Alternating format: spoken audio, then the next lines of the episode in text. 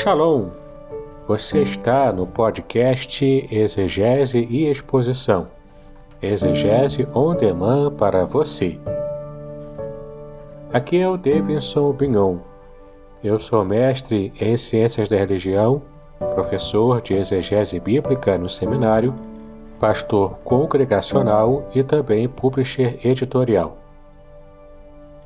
Eu ajudo pastores e líderes cristãos a fazer estudos bíblicos na igreja sem ter problemas com interpretações erradas. Então, se você está pensando em compreender a sua Bíblia com segurança, não deixe de assistir a mais episódios como este aqui. Muito bem, então assine o canal, acione o sininho, curta, comente e também compartilhe. Você poderá me dar uma força me ajudando a ampliar o alcance com os estudos bíblicos de qualidade na internet.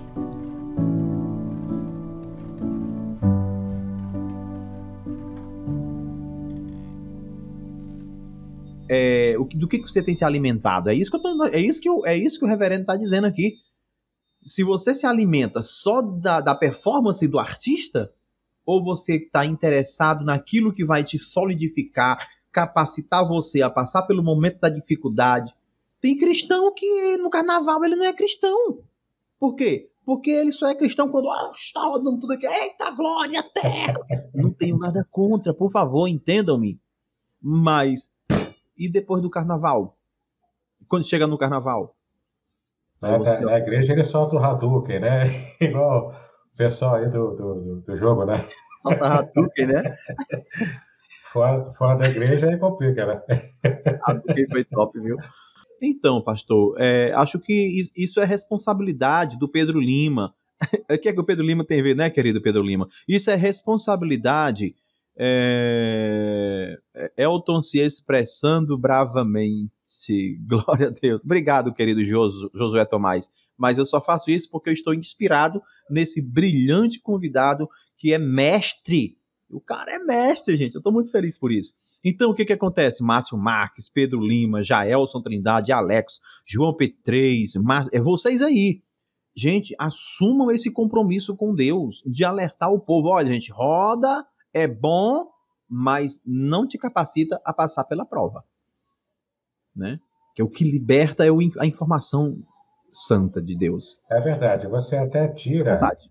É, se me permite aqui um adendo, você até tira o nível de seriedade que uma igreja tem, pelo próprio nome que ela cria para si própria. Né? O nome fantasia, digamos assim. No, nesse meu livro aqui, lá no final, né, na semente a palavra, lá no final eu fiz, eu fiz dois, aqui, eu fiz dois, é, dois adendos, né, dois, dois enxertos. Eu fiz o primeiro adendo, que é nomes engraçados de igrejas evangélicas no Brasil. Então, tem as coisas mais loucas. Tem a igreja, igreja evangélica ao cuspe de Cristo, tem a, igreja, é, é, é, a igreja, a, a igreja batista e anti-Globo, anti-Rede Globo, entendeu? Então, tem coisas mais loucas, tá? Tem aqui uma lista completa de nomes é, engraçados de igrejas evangélicas. Dali você já tira a cultura, né? Desses grupos. E também, é, coloquei aqui no final também um mini dicionário de evangeliquez, onde eu coloco ali a definição de algumas palavras próprias da, do, do meio evangélico, é? essas gírias né, que existem no meio evangélico, e você tem ali também o significado de cada uma delas. Então, por quê? Porque a abordagem que eu faço nesse livro aqui também é a linguística, eu também é, sou formado em letras, português e literaturas. Então, eu estudei linguística na faculdade. Então, eu, eu apliquei a linguística, que esse estudo linguístico que se faz né, no meio acadêmico, e fiz uma adaptação para o meio evangélico. Então, é, essas partes são as mais interessantes, as hilárias até. Né? Os nomes de igreja são cada um impagável. o, o, pastor, eu estou vendo aqui a fala do Alexson. Sim. Gente, olha, nós cristãos, Seja você adventista, seja você testemunha de Jeová, seja você é, cristão convencional, todos nós passamos por uma experiência, né? que a gente conta de forma risível. Por exemplo, o Alexo diz: quando eu fazia parte de uma igreja pentecostal, os irmãos diziam que eu era frio, porque eu nunca rodei. né? Caí ou falei em línguas estranhas. Ou seja, o que, é que eu quero dizer com isso? Pastor, parece uma coisa. É, é, eles conhecem, eles vão lá, botam a mão na sua cabeça, entregam um recado, né? Eis que assim diz o Senhor, terra, olha, tem que ser isso que eu te digo, é isso, isso, isso, isso. Depois, ó, fica te empurrando pra tu cair assim, ó. Aí você olha assim, amém, irmão, amém, pra ver se ele para, entendeu? E, e, e, e, isso é muito muito triste, né? Eu sei que talvez alguns irmãos pentecostais não estejam gostando muito, mas, gente, você tem que ser pentecostal, mas você tem que ser saudável daqui, ó. Tem que ser normal. É como o pastor está dizendo aí, quando o, o mestre é, reverendo Davidson está dizendo aí. Bem, eu tenho uma outra pergunta para fazer para o reverendo Davidson. Sim. Mas antes de fazer essas perguntas, eu quero perguntar sobre os pregadores. Quem no Brasil é, é, um, é um, bom pregador. O senhor já falou, Hernandes Dias Lopes. Recomendo o Hernandes. Hernandes Dias Lopes. Fora ele, quem seria? Então, o Jorrebe, o Jorrebe Palarim, na, nesse meio mais pentecostal, ele é muito bom, porque ele faz pregações expositivas e também usa ah, essas técnicas da nova homilética, especialmente da, da contação de histórias, né? Ele usa muito isso nas suas mensagens. E as pregações dele são expositivas. E ele tem a performance que agrada aos pentecostais. Então, quem é de cultura pentecostal e quer uma boa referência de um pregador pentecostal que tenha uma, uma boa, é, boas mensagens bem embasadas, o Palharinho é uma ótima opção. O, o, o Silas Malafaia ele é muito conhecido é muito também é, elogiado né, pelo, pelo meu pentecostal. Mas é, ele tem mais performance do que propriamente conteúdo, na minha opinião. Né? O Silas Malafaia, né? É, Malafaia. Eu estou expressando a minha opinião, tá? Não quer dizer que, que eu seja dono da verdade nesse ponto. Uhum. É só a minha opinião, não tenho nada contra o, o Silas Malafaia. Mas, assim, ele tem mais, na minha opinião, ele tem mais performance do que propriamente conteúdo. Mas, pastor, Oi. Se, se, bem que às vezes a performance compensa, né? é, exato. Às vezes a, a performance a, a, acaba compensando dependendo do público-alvo, né? Que você está que vale É, por exemplo, para um, um público, né, ainda mais para alguém como o Silas Malafaia, né, que fala para o Brasil praticamente inteiro por causa da, da mídia que ele detém o poder. Então, é, ele fala para um grupo muito eclético. Então, aquele que tem o um perfil mais intelectualizado tende a rejeitar por causa da performance maior que o Silas tem. Agora, não pense você, é, Pastor Elton, e também os nossos queridos internautas aqui, ah, o fulano ele tem formação, ele tem, ele é doutor, ele é mestre, não sei o quê. Então, é, é, ele não vai, ele, tá, ele está completamente imune a manipulações emocionais de certos grupos religiosos no Brasil. Não é verdade.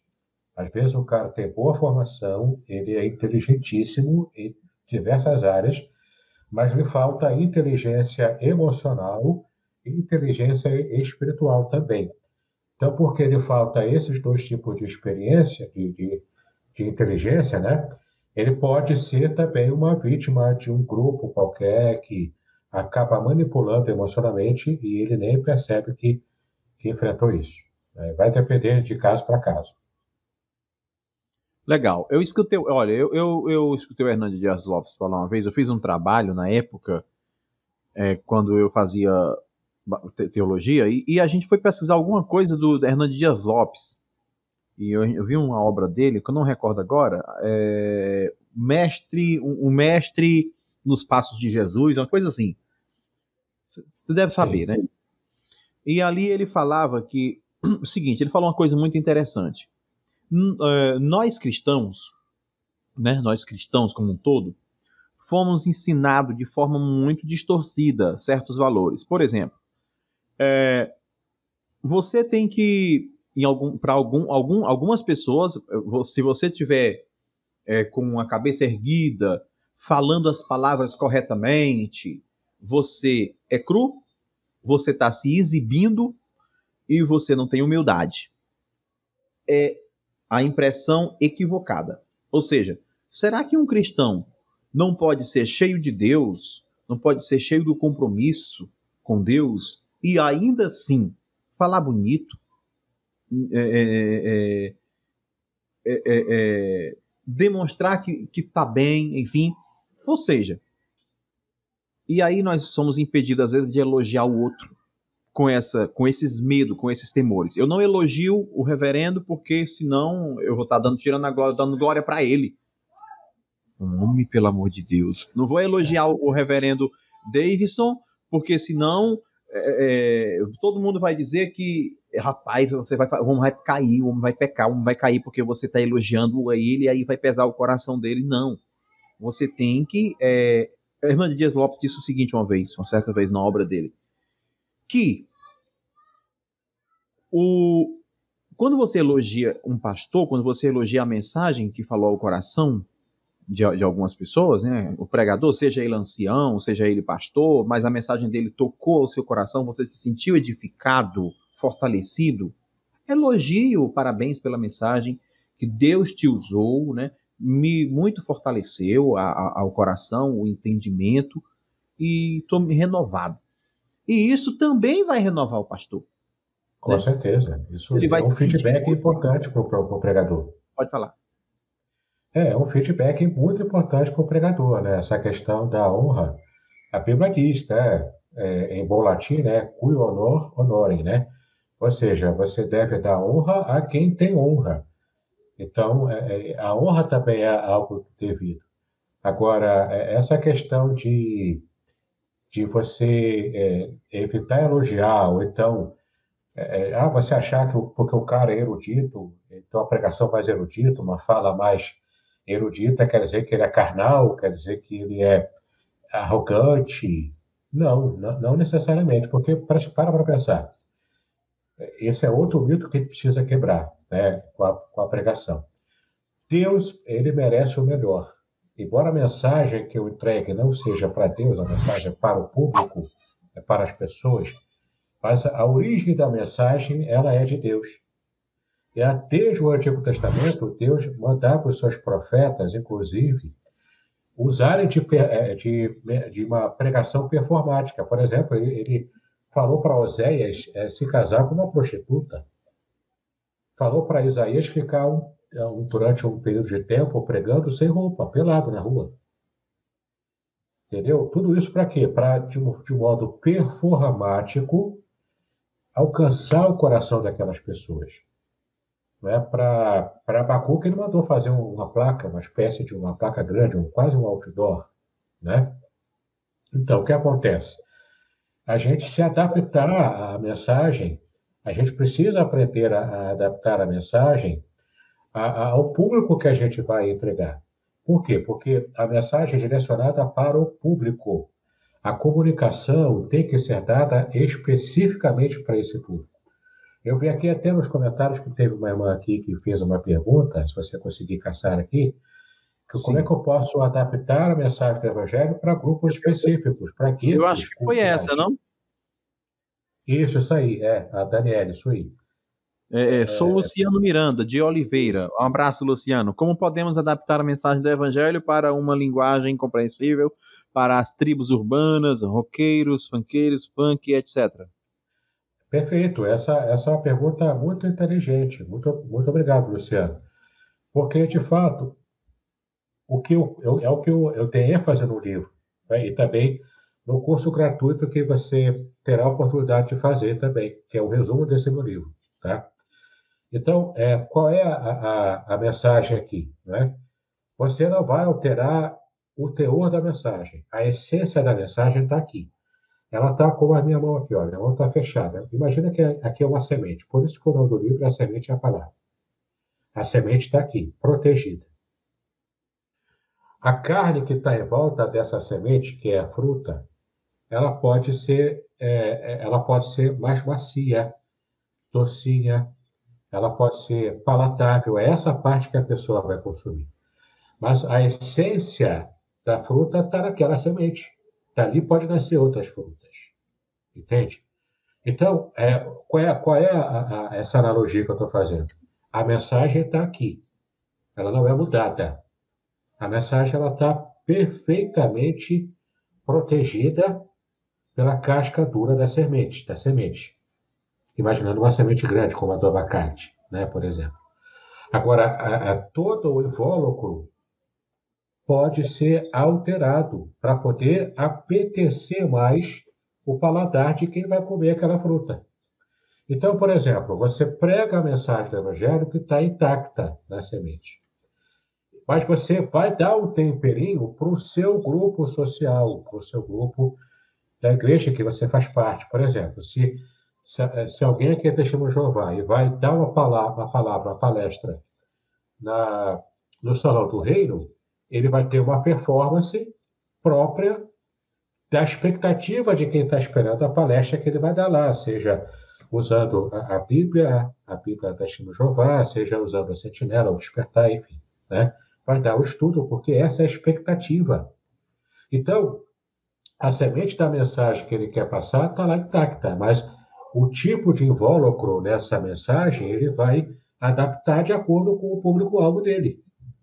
Uhum. Essa adaptação cultural que o pregador precisa fazer. Uhum. Já no, no, extremo oposto, né? No extremo oposto de um grupo pentecostal que privilegia muito por causa da sua cultura as manifestações, né? As manifestações de, de barulho, de rodopio, enfim, é? Se ele, se ele vai ter que é, pregar, ele pode conseguir, por exemplo, colocar essa mesma mensagem que está ali intacta e dar um pouquinho só dessa performance que o povo culturalmente está preparado para receber. Agora, é possível que o pregador inteligente que tem uma visão de médio e longo prazo, ele comece dando aquele tempero que o grupo é, quer receber e aos poucos vai diminuindo esse tempero. É como o nutricionista que vai tirando sal aos poucos da, da dieta de um paciente que precisa diminuir o sal. Ele não, dá para cortar direto o sal, mas ele vai tirando aos poucos. Quando vê, o paciente está comendo menos sal. Né? Então, mais ou menos isso. O pregador que tem essa consciência de, de é, mudar a cultura de um grupo da, da sua própria igreja a médio e longo prazo, ele vai aos poucos fazendo essas mudanças. Quando vê lá na frente, ele mudou a cultura do que era antes, quando ele começou. Isso também é uma questão interessante, né, para uma igreja Pastor, local, principalmente. É, eu tenho aqui muitas perguntas do chat, mas eu, eu pensei em algo também relevante que eu queria lhe perguntar. E eu tenho certeza que essa pergunta que eu vou lhe fazer é de interesse de todos nós. Todos, todos, cada um que está aqui no chat digitando, participando, é de interesse de todos nós. Por exemplo, deixa eu ver aqui. É, vamos lá, estou aqui com a Bíblia. A minha Bíblia não está aqui, está ali na minha estante. Estou aqui com a Bíblia. Beleza? Aqui estou com a Bíblia. Aí a minha pergunta é: estou diante de um texto. Como que eu vou extrair o texto é, para esboçar a fim de de eu ter ali o meu norte para eu não me perder, né? A minha bússola. Como que eu faço isso? Você é uma pergunta talvez difícil de responder dessa forma, né? Não, não é, é tão difícil. Qual você escolhe a passagem para pregar isso? Isso, é, é. Não é difícil. Então você tem várias formas de você fazer isso.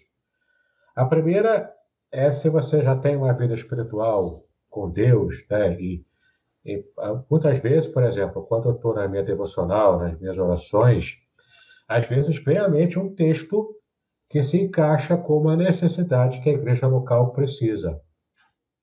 Então, quando esse texto vem, eu vou a ele, vou aí sim trabalhar, vou fazer exegese, vou ver, é, como eu tenho as ferramentas do grego do hebraico, eu vou fazer a pesquisa no grego, no hebraico, eu vou fazer esse trabalho de exegese, depois eu faço a a percepção do contexto, contexto é, imediato do versículo, depois o contexto mais amplo, pegando às vezes o livro inteiro, enfim, né? Faço o trabalho exegético.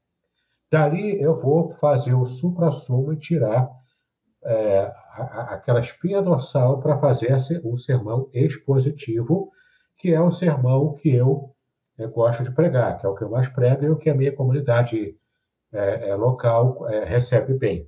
Não é? No meio desse sermão expositivo, eu vou colocando ali um pouco dessa técnica da nova homilética que eu estou tratando aqui no meu livro.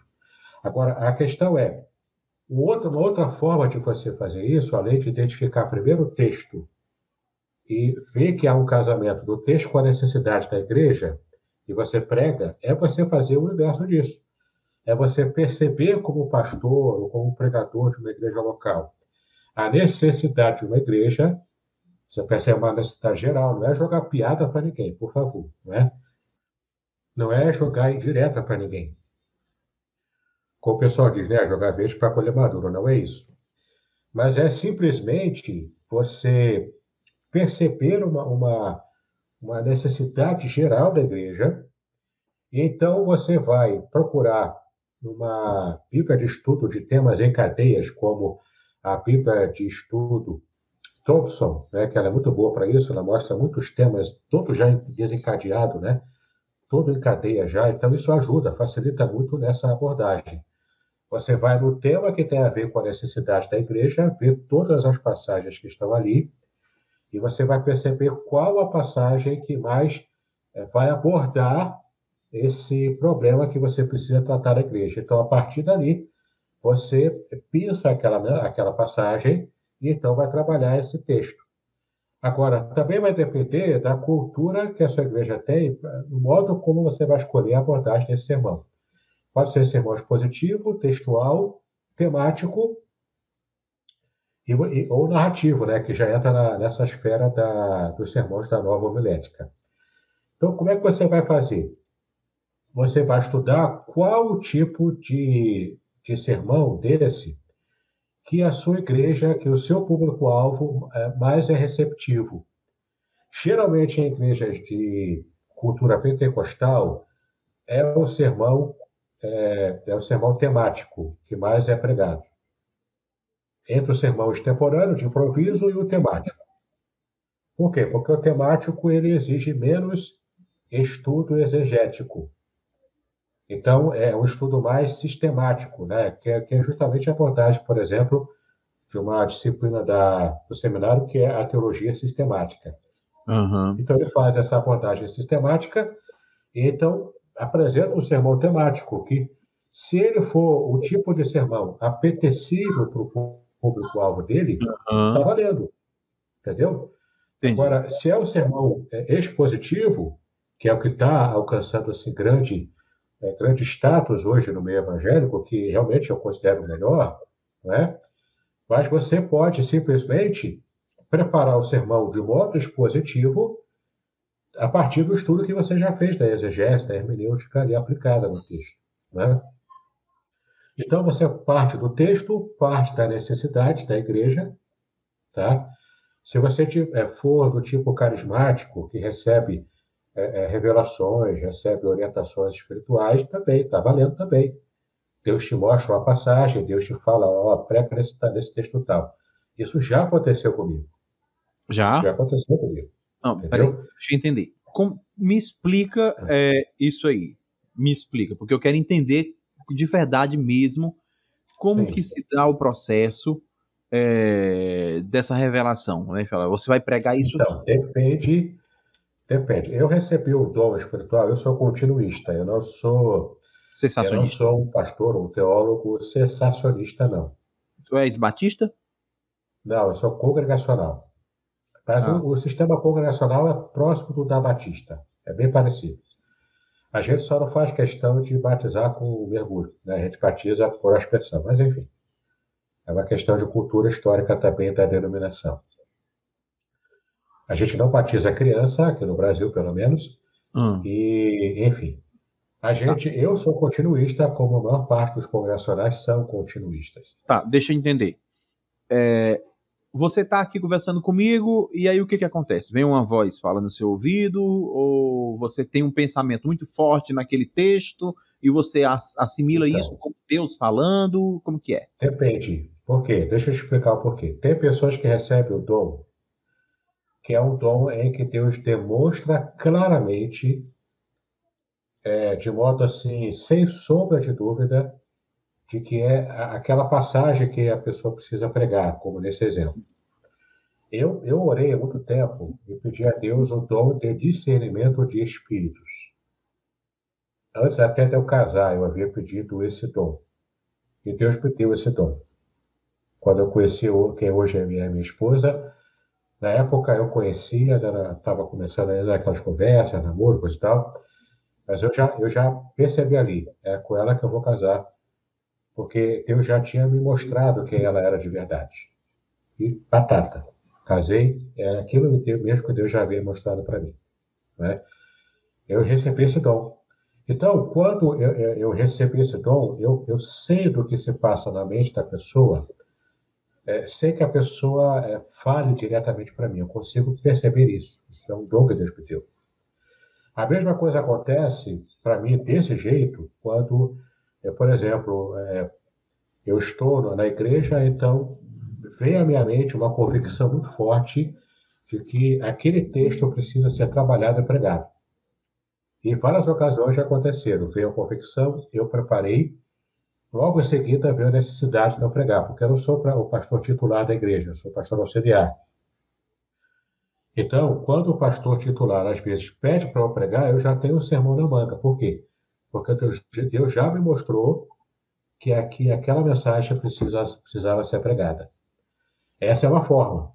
Outros que têm uh, dom de revelação, né, sim, tons assim, eles, eles realmente recebem uma, uma visão, por exemplo, que para aquele que recebe o dom de visão, como de um profeta, que em hebraico é Navi, né, que é o profeta, como era na qualidade do Antigo Testamento, recebe esse dom e tem aquela visão como se fosse algo realmente concreto, como se tivesse plenamente inserido naquela situação de visão. E depois que termina o momento da visão, ele sai e ele percebe que era só uma visão.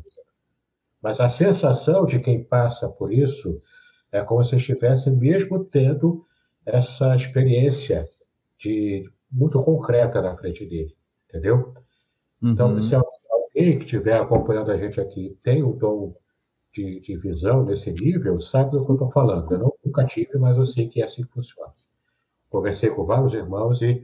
Eu, eu, eu, eu não. Eu, resolver desse jeito. Entendeu? Eu gostaria de conhecer mais sobre esses dons, porque eu não, não entendo muito, não. É, aí ah, eu tenho esse dom, né? Meu dom é só de discernimento de espíritos mesmo. Deixa aí para o chat agora. Gostaria de que o reverendo. É, gostaria de que o reverendo acha, eu gostaria de saber, né? Penso eu, do método de pregação cristocêntrica de Sidney Greidanus. Acho que é esse o nome, né? É, Sidney Greidanus, é.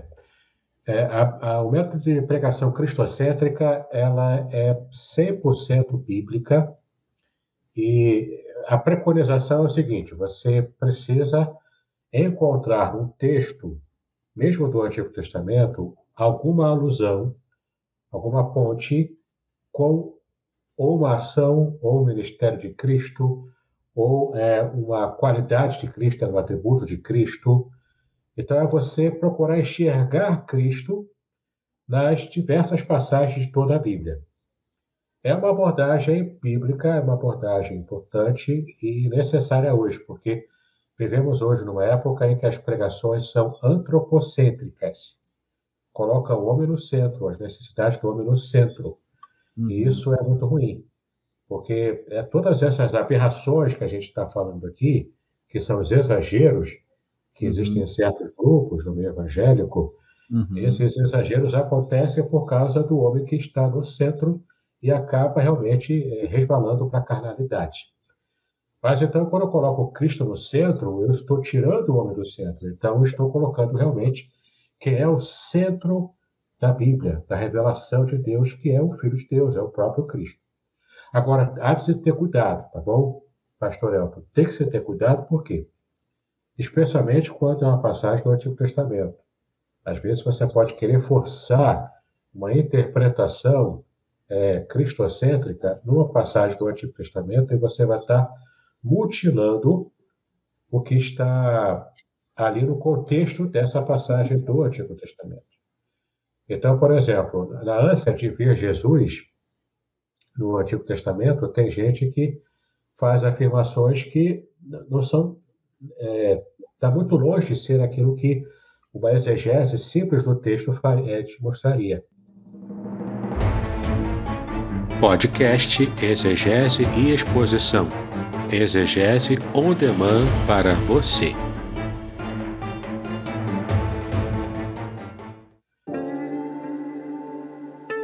Shalom! Aqui é o Davidson Pignon. Eu ajudo pastores e líderes cristãos a fazer estudos bíblicos na igreja sem ter problemas com interpretações bíblicas erradas. Então, se você está pensando em compreender a sua Bíblia com segurança, não deixe de assistir a mais conteúdos como este aqui neste canal. Então, assim, você consegue enxergar Jesus? Sim, consegue.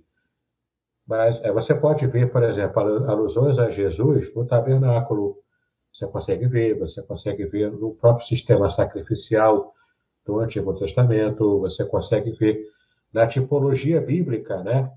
Da própria Akedah de Isaac, né? De Isaac, no quase sacrifício de Isaac, você consegue ver ali uma alusão ao cordeiro, né? Aquele cordeiro que estava preso ali, e o Isaac mesmo né, foi poupado, e o cordeiro simbolizava Cristo e não Isaac, né? Mas a, a, questão aqui é você ter cuidado, tá? Especialmente no Antigo Testamento, pode-se fazer, pode-se buscar uma pregação cristocêntrica, sim, deve-se fazer isso, mas sempre com cuidado, para você acabar mutilando o texto do Antigo Testamento. Eu tenho uma pergunta aqui, mais uma vez do Miranda, e também uma pergunta do Marcos Batista, né? Não, do Marcos Batista não, de quem? Do. É... Ah, vamos para cá. Qual a sua opinião a versão da Bíblia freestyle ou freestyle? Até que ponto as adaptações são válidas? Então, Boa pergunta. falar da freestyle, eu conheço, eu conheço assim a fama dela, né? Dê uma olhadinha nela na internet. Até onde eu sei, ela não foi impressa ainda, é só o texto o livro na internet. Coloca o palavrão, inclusive, nela. Sério? Coloca Jesus falando palavrão, inclusive. Né? Sério? É. Qual, qual a porção que fala isso? Essa foi boa. Coloca, é complicado. Eu, assim, é claro que, é, para poder explicar isso, deixa eu explicar qual o método de tradução, tá? Que existe para qualquer língua da, da Bíblia para qualquer língua, né? Uhum. Aí tem a, eu estou falando de teoria de tradução. Tem a tradução de equivalência formal e a, equiva, e a tradução de equivalência dinâmica. Uhum. E o mais extremo da equivalência dinâmica é a paráfrase. Então, o que acontece? A equivalência formal é, é, é quase que literal a tradução. Né? Não chega a ser plenamente literal, porque para ser plenamente literal tem que ser uma tradução interlinear, que tem no Novo Testamento e no Antigo Testamento também aqui no Brasil hoje. Mas a questão é, as traduções de equivalência formal, ela, o que é verbo traduz como verbo, o que é substantivo, o substantivo, e vai traduzindo assim palavra por palavra. E, é, e ela é mais fiel ao que está lá no original, tá? Ela tende a ser mais fiel, pelo menos. As traduções de equivalência dinâmica, elas não traduzem palavras, elas traduzem ideias. Então, pega a ideia do que o texto diz e faz uma formação da, da frase, se distanciando um pouco daquela literalidade que o exegeta geralmente prefere, gosta, né? E para poder fazer o quê? Com que esse texto seja mais ajustado à linguagem de quem recebe hoje porque o foco da tradução da linguagem dinâmica é falar de modo vivo a quem está hoje recebendo o texto. Já o foco da tradução de equivalência formal é ser mais fiel ao que foi realmente produzido lá nas línguas originais. Agora, a paráfrase é, é, é o mais extremo da, da equivalência dinâmica, porque a paráfrase ela chega a, a, retirar de fato o que está lá no texto original, no, no, texto da língua original, né? para que possa é, estar é, é falando para um gueto, falando para um grupo específico, como se fosse, por exemplo, a Bíblia específica para surfistas, ou essa Bíblia freestyle, né? Ixi. E, como falei, chega a botar palavrão lá na boca de Jesus. Ixi. Para ser sincero com vocês, essa paráfrase para mim já é exagerada demais, né? Para o meu gosto, entendeu? Eu entendo ser propriamente uma blasfêmia. E, e, o, e o, mais terrível de tudo isso é, é, que vai existir aí alguns pastores metidos a teólogo que vai é. concordar é. com isso, ignorando a crítica textual, ignorando a, a relevância de, da, da, da, da, equivalência formal, é, é, ignorando os originais, vamos dizer, até dizer assim, né? As cópias das cópias.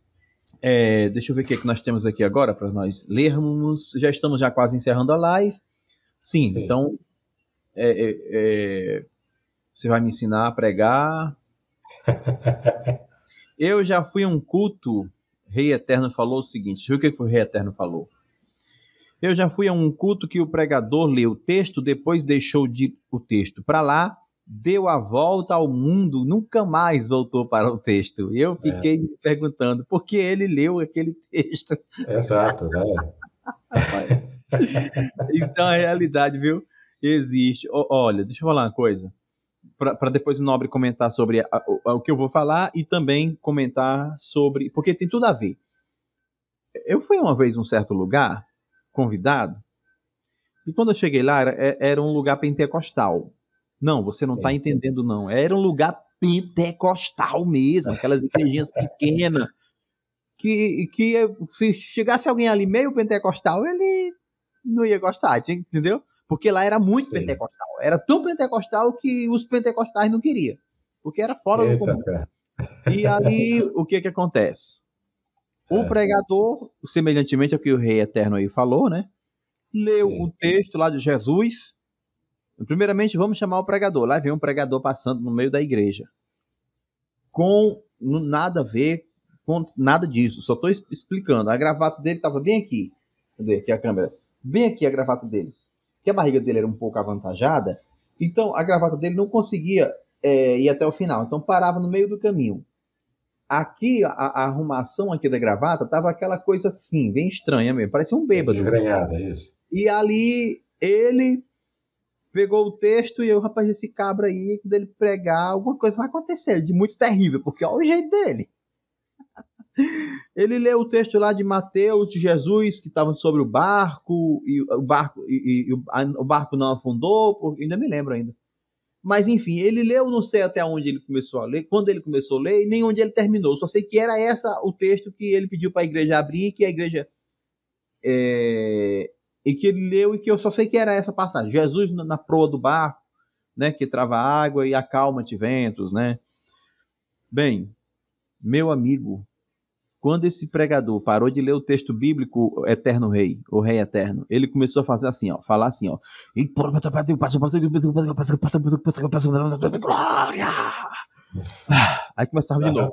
E aí, Jesus agora subindo na proa do barco, agora anjo do céu descendo agora, vai. Eita, glória, espada de fogo, espada de fogo na mão, espada de fogo, glória! Você tá entendendo? Tu é doido, mas quase que eu me manifesto. Narrando um jogo de futebol. Então, o WhatsApp na velocidade dupla, né? o áudio. Eu queria que o Nobre comentasse sobre essa minha questão e a pergunta do Rei Eterno aí. Sim, é, essa questão de fugir do texto é, ela é terrível, né?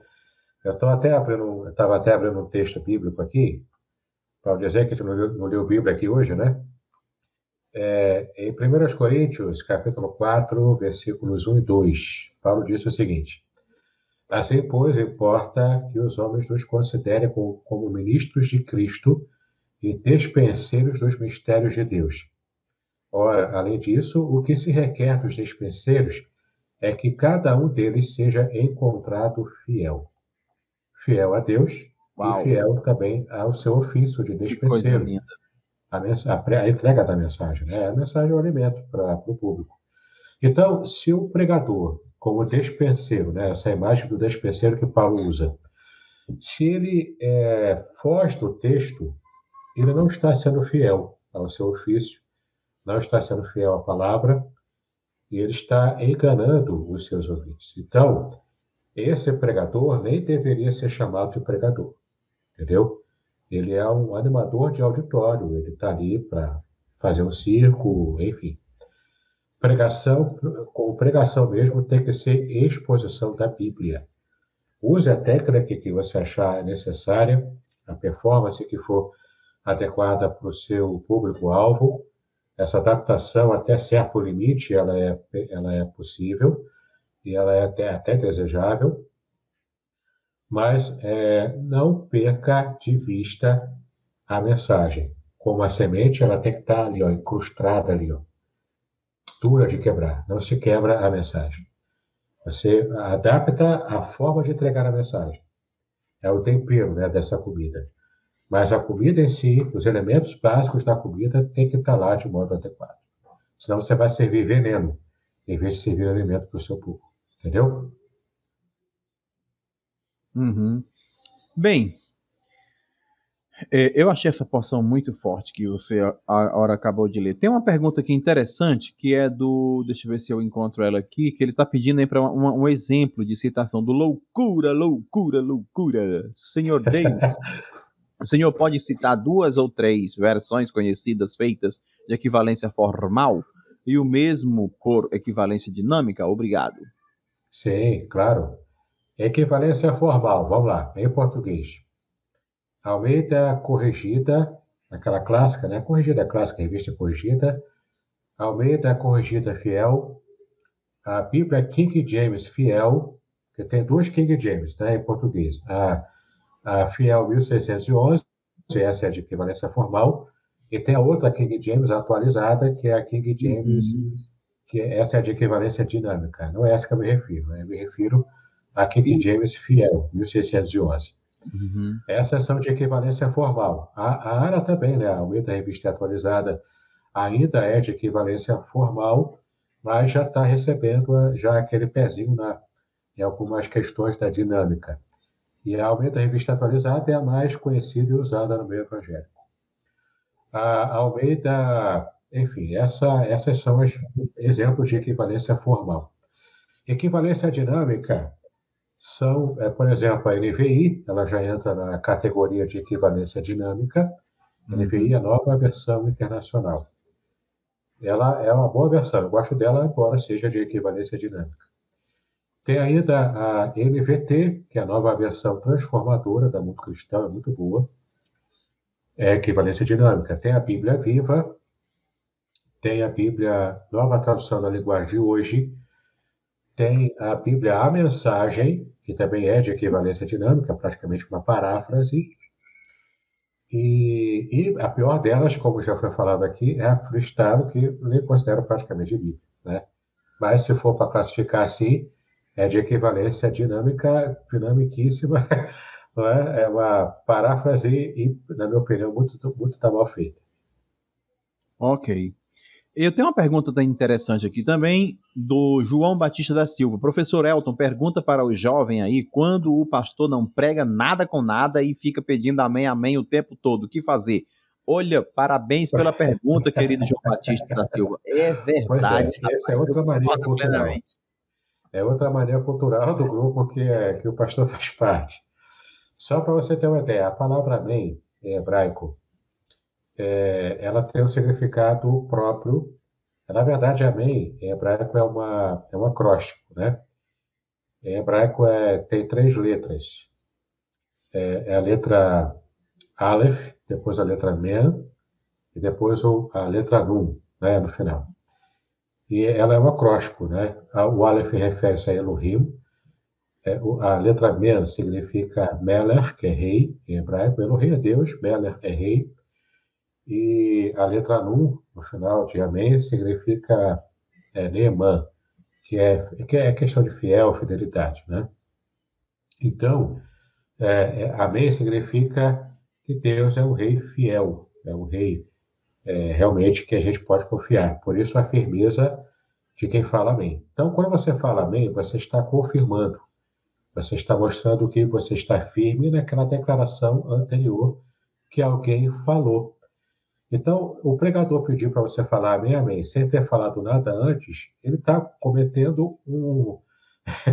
ele está cometendo um assassinato na língua hebraica, na no próprio significado da palavra amém, porque está pedindo para você confirmar alguma coisa e você não sabe o que está confirmando, porque não foi dito nada para confirmar. É igual o cara que fala aleluia na igreja. Aleluia significa aleluia, né? Em hebraico é louvai ao Senhor, louvai a Jeová. Então, é, não quer dizer, você não fala aleluia para o seu irmão, cara. Quer dizer, você não fala aleluia para Deus. Você fala aleluia, aleluia para o seu irmão. Aleluia é uma, é uma invocação para o seu irmão que está do seu lado, para vocês juntos depois adorarem a Deus, louvarem a Deus de maneira mais adequada. Então, aleluia quer dizer que é, é, é um convite. Vai Senhor, você outro. fala para o seu irmão, não é para Deus. Hum. Entendeu? A, a, maioria das pessoas não sabe dessas coisas. Que legal. Não sabe. Né? A maioria não sabe. Então, assim, é, o pregador que manda amém, amém, amém, ele não sabe o que está falando, cara. Ele não sabe o que está fazendo. E está é, levando o povo ao erro. Tem uns pregadores que são muito descarados, viu? Vou te contar. É, né? Fazer o quê? Aqui tem um loucura, loucura, loucura. Isso de dar um peixe. Esse aí, esse é o Luciano Huck, não? É, é, é, é, o Luciano Huck é que tem. Loucura, loucura, loucura! Estamos no Arena Apologética. Isso de dar um texto, dar voltas e fugir dele, acontece muito nos debates aqui. É, é, é. Tenho que concordar. O tema é. E o, o tema é um e os debatedores se desviam. Tipo, o tema é Trindade e tratam de denominações tipo assim. Não, tem que aplaudir, a loucura, loucura, loucura. É, é verdade. Não, é... de loucura aí. Muito inteligente da parte dele. Parabéns, tá? Parabéns aí é também pela, pela, pela escrita aí, muito, muito bem bolado, não errou nada aí, parabéns. O querido reverendo Davidson Bigone, e aí, você tem quantos livros, quantas obras? Como é que tá Vamos aí? Lá. É, vou mostrar aqui para vocês. Eu até separei aqui, né? Tem esse meu livro que eu já mostrei. Já deve ser a terceira ou quarta vez que eu mostro. A Semente a Palavra. É a base do curso gratuito que eu estou disponibilizando para vocês, tá bom? É, eu já mandei para o pastor Elton o, o link para você poder acessar o curso. É de graça e você ainda tem, você que tem da perspectiva acadêmica, você ainda consegue o certificado de conclusão para você poder colocar algum, algum crédito aí para uma, uma faculdade, alguma universidade. Então, vale a pena. É, é interessante, você acessa lá, você acessa de graça e, e assistir todas as aulas em vídeo. E também tem a apostila em PDF. Eu tenho alguns livros de dois livros é, para poder descontrair aqui. Eu tenho dois livros que são comédias, tá? Esse aqui é uma comédia mesmo, né? O, o Apóstolo do Bigode Santo é uma hum. comédia que eu fiz. Quem, gosta, quem realmente gosta, acha interessante. Ah, achei interessante. É, é isso aqui é, é, baratinho, você consegue. É só fazer contato que a gente manda para você, tá? Esse aqui é outro que tem e-book na Amazon e também lancei recentemente em impresso. Como é que é? Super. Super, o super Igrejado e o Herege, baseado no Simpsons. É aqui eu faço Não, uma análise isso é o sociológica com base nos Simpsons. São dois e-books meus, ó. você pode ver aqui, ó. são dois e-books meus que eu juntei no livro só. Um e-book baseado em Ned Flanders, dos Simpsons, ele é o super igrejado, é o cara que só vive sua casa na igreja, né? E o herege é o Homer Simpson, claro. Quem acompanha o desenho sabe o que eu estou falando, né? Tem outro livro também aqui, ó. Esse aqui é um livro, é o meu livro acadêmico, além do livro de homilética, né? Da Semente à Palavra, é o livro acadêmico também. É a minha monografia de mestrado em Ciências da Religião. A ética do casamento judaico. Aqui eu trato de hebraico, aqui eu explico todas as questões alusivas ao casamento da cultura judaica na Torá escrita, né, que é a Torá do Pentateuco, e também algumas alusões à Torá oral. Eu falo dos costumes, falo de tudo, é bem interessante, tudo baseado no texto do casamento de Moisés com a mulher Cuxita, que criou polêmica na época do Êxodo, né? E é interessante, vale a pena. Esse aqui é o livro mais devocional, tá? Para quem sente falta aí de material devocional, livros devocionais, O Cheiro das Águas, textos devocionais, né? Para que você possa alcançar avivamento pessoal na sua vida. E o último livro que eu vou mostrar aqui, para não gastar muito tempo, é um livro. Pode ficar à vontade, viu? É um livro também devocional, mas de estudo bíblico, e é quase o livro malafaiano, né? Para quem é assembleano aqui gosta de Malafaia, é, bem no estilo do, do Silas Malafaia, tá bom? Vitória nos, nos, desafios da vida, o que a Bíblia realmente é, é, fala, né? Ensina sobre a sua vitória, tá bom? Então aqui é para evitar de você ser enganado aí por esses pregadores de vitória aí que só querem seu dinheiro, na verdade. A única vitória que essa turma consegue alcançar é a vitória financeira dele próprio, né? Então, Uau. evite. Aqui você consegue entender o que a Bíblia realmente ensina sobre isso. Bem, eu quero dizer que foi uma honra lhe receber aqui, tá bom? Estou muito feliz. É, eu fico me perguntando, uma pessoa com um currículo acadêmico como o seu, deve ter passado a vida estudando, né? A sua vida é, inteira é, estudando. Bastante tempo, desde, desde os 15 anos. Imagino. É,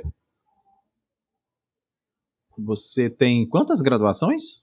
Duas? Eu tenho du é, é, três, né? Eu tenho graduação em teologia normal, né? Seminário. Tenho a graduação de mestrado em ciência da religião, dentro da, da área de mestrado, de, de, de seminário. E tenho a graduação em língua portuguesa. Sou formado em português e literaturas. Uau! E ainda conhece por grego? por, causa de, é, por causa de português e literaturas, é que eu é, me especializei e já estou há, há, uns 12 anos já publicando livros para autores iniciantes. Eu tenho uma proposta muito interessante da editora Contextualizar que eu criei. Eu criei é, quando eu fiz esse livro aqui, né? Pesquisei para lançar esse livro aqui, minha comédia, O Apóstolo do God Santos. Então, aqui eu, eu praticamente converti o Don Quixote de La Manche, né?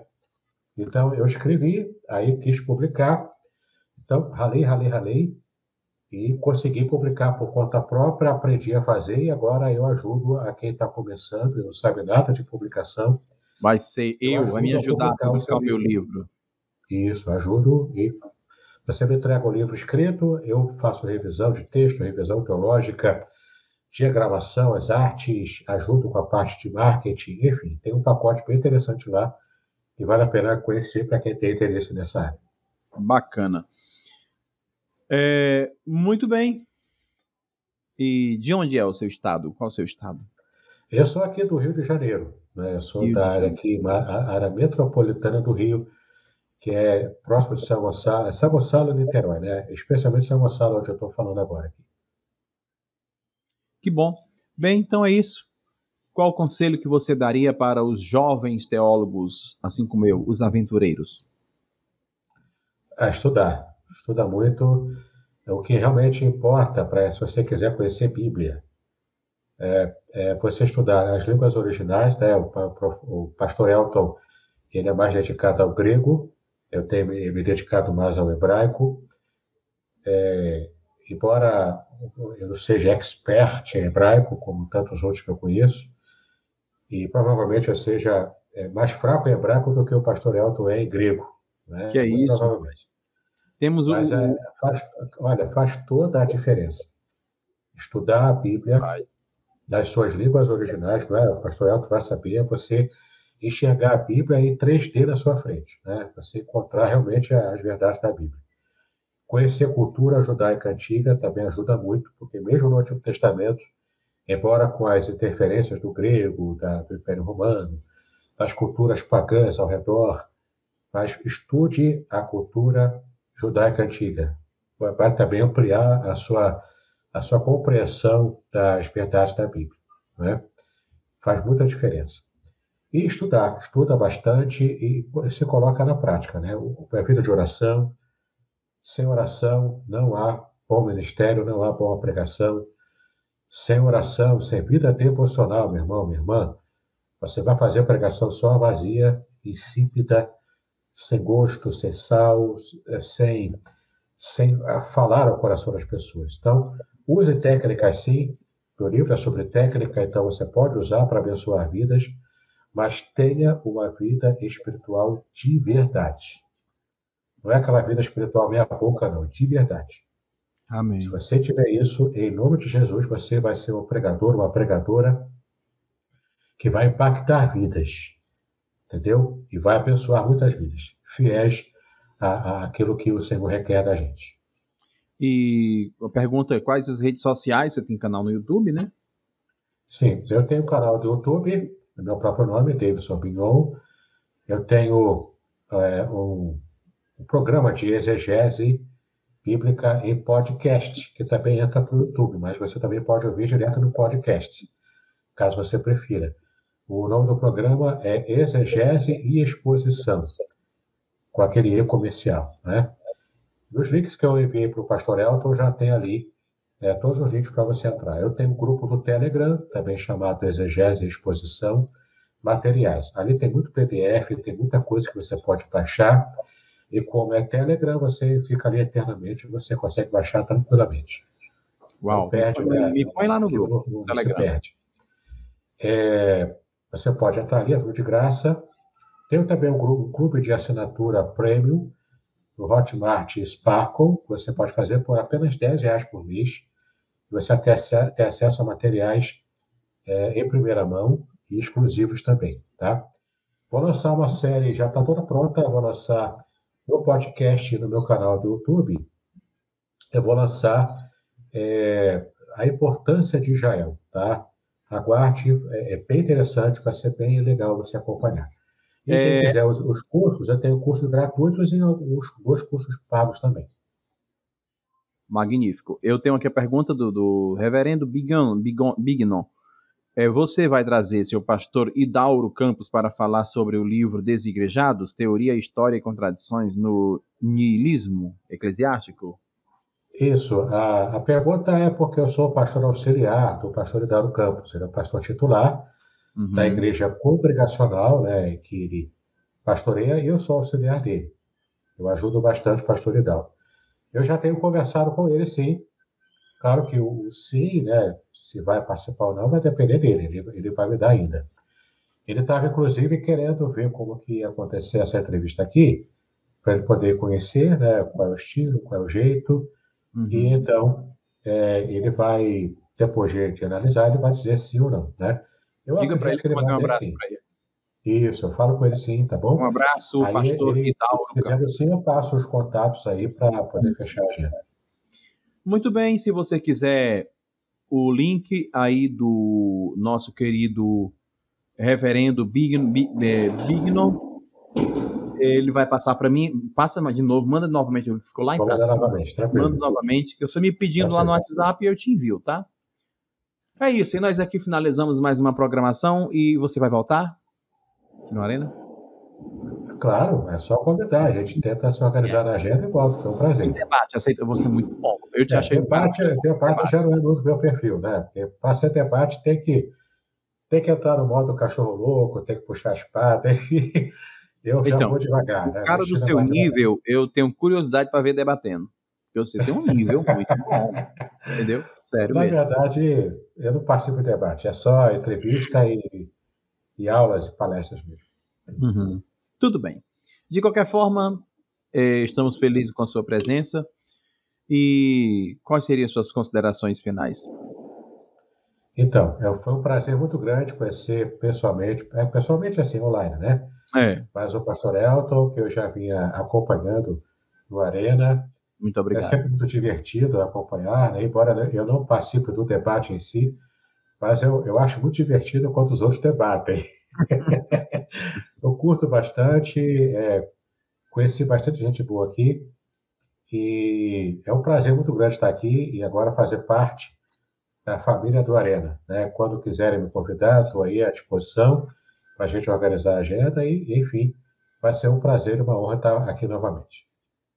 Ok, muito obrigado, querido reverendo Bigono. Muito obrigado, Brasil. Muito obrigado, Arena Apologética. E agora eu vou mais uma vez me tratar. Me tratar. Tô aqui me coçando muito. Se você souber aí de um remédio para parar com essa coceira, entra no meu privado, fala aí. Sério mesmo. Porque tá coçando muito, né? Devido, não sei, esse problema, essa dengue aí, né? Chikungunya, esse negócio aí. Então, entra lá no meu privado, dá uma dica, Elton, faz isso, beleza? É, muito obrigado, reverendo, foi um prazer. Prazer foi meu. Shalom. Muito obrigado também ao nosso público aí que esteve conosco até agora. Parabéns por não ter falado mal de ninguém. é. E aqui o Miranda né? Olha, Miranda, no término do debate ele perguntou se tem a necessidade de uma Bíblia apologética. Você acredita que para a evangelização das religiões e seitas falta o mercado, o mercado uma Bíblia apologética interlinear hebraico, aramaico e grego? Então, a Bíblia apologética existe, tem até duas no mercado. A que eu mais gosto é da, do Instituto Cristão de Pesquisas. Ela é boa, ela é boa, eu uso bastante. Ela só não é grego hebraico, ela tem só aqueles comentários específicos para seitas. As interlineares não existe uma Bíblia só interlinear. O que existe são os volumes separados do Antigo e Novo Testamento, e o do Antigo são vários volumes. Vale a pena ter, né? o mercado tem produzido bons materiais hoje. Tem a, a Bíblia que eu recomendo, que não tem o texto em grego nem hebraico, mas tem o texto em português da revista Corrigida, que é de equivalência formal, e tem aquelas, aqueles códigos-chave de Strong. E lá no final dessa Bíblia, praticamente a metade dessa Bíblia são os dois dicionários completos com adendos também, com materiais a mais, o dicionário de Strong, que é, eu me refiro à Bíblia de Estudo Palavra-Chave, da CPAD. Na minha opinião, essa é a melhor edição da CPAD. Foi o melhor projeto que a CPAD fez. Porque é a Bíblia toda em português, com algumas palavras-chave, mas o que realmente nos interessa é aquele grupo dos dois dicionários, de grego e hebraico, no final dessa Bíblia, praticamente a metade da Bíblia para o final. Vale muito a pena para quem quer estudar. Então, você tem do lado o texto hebraico e grego, e você tem essa Bíblia aí para ver o português e ainda ver o dicionário, tranquilo, você consegue fazer boas exegeses, bons estudos em cima desse material. É isso aí. Muito obrigado pela dica. E nós agradecemos. Obrigado aí a, a João Batista. Parabéns por não ter falado mal de ninguém, né? É, muito gente boa. É, eu achei ele assim um pouco, lembra um pouco o Vailate, né? Ele lembra um pouco o Vailate quando esteve aqui é, conosco também. Conheço o Vailate. É, muito bom ele, né? Muito, muito bom. Muito obrigado, Brasil. Muito obrigado, Arana Apologética. Eu quero convidar o meu, o meu convidado, claro, convidar o meu convidado a abrir os braços comigo e dizer em uma só voz: Louvado seja Deus. Louvado seja Deus. É isso aí. Louvado seja Deus e louvado seja Deus. Obrigado, Amém. Brasil. E se você quer estudar grego comigo, é aqui, ó. Todo sábado às 14 horas, tá? Só entrar em contato. Obrigado, Brasil. Obrigado, meu querido reverendo. Foi um prazer lhe receber de verdade. Obrigado a todos aqui prazer do lado. Shalom a todos. Boa noite. Riharis Kairineto Kiriu e Jesus Cristo Adel Faimu. Muito obrigado. shalom, shalom Adonai. Muito bem, agora o que eu gostaria de ver é a sua participação. Entre em contato comigo, compartilhe a sua experiência comigo e quem sabe até se você enviar em formato de áudio, eu possa aproveitar a sua experiência para apresentar no próximo episódio do podcast Exegese e Exposição. Eu sou Davidson Bignon e eu ajudo pastores e líderes cristãos a fazer estudos bíblicos da igreja, sem terem problemas com interpretações erradas. Se você então está pensando em compreender a sua Bíblia com segurança, não deixe de assistir a mais episódios como este aqui. Então, assine o canal, acione o sininho, curta, comente e também compartilhe Ajude-me a ampliar o alcance com estudos bíblicos de qualidade na internet. Que Deus abençoe os seus estudos, paz e bênçãos sobre a sua vida.